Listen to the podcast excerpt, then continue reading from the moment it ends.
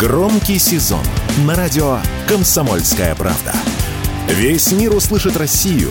Весь мир услышит радио «Комсомольская правда».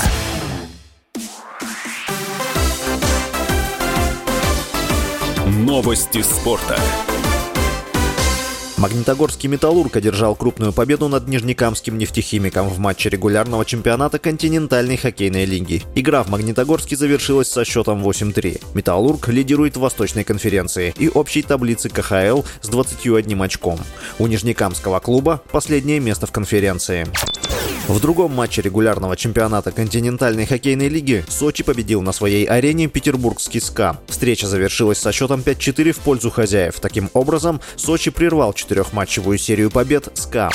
Первый вице-президент Союза европейских футбольных ассоциаций УЕФА Карл Эрик Нильсон извинился за предложение допустить юношеские сборные России. Он выразил сожаление о том, что его позиция была воспринята неправильно. 26 сентября исполком УЕФА предложил допустить к международным турнирам сборные России среди игроков до 17 лет. В организации отметили, что предложение включает допуск в нейтральном статусе, то есть спортсмены могут получить право выступать без флага и гимна. В футбольной ассоциации Англии заявили, что юниорские сборные откажутся от матчей с российскими командами. В организации подчеркнули, что выступают против возвращения России в число участников соревнований под эгидой УЕФА. Позднее с аналогичными заявлениями выступили еще несколько стран. В УЕФА пообещали попытаться подавить разногласия среди национальных федераций.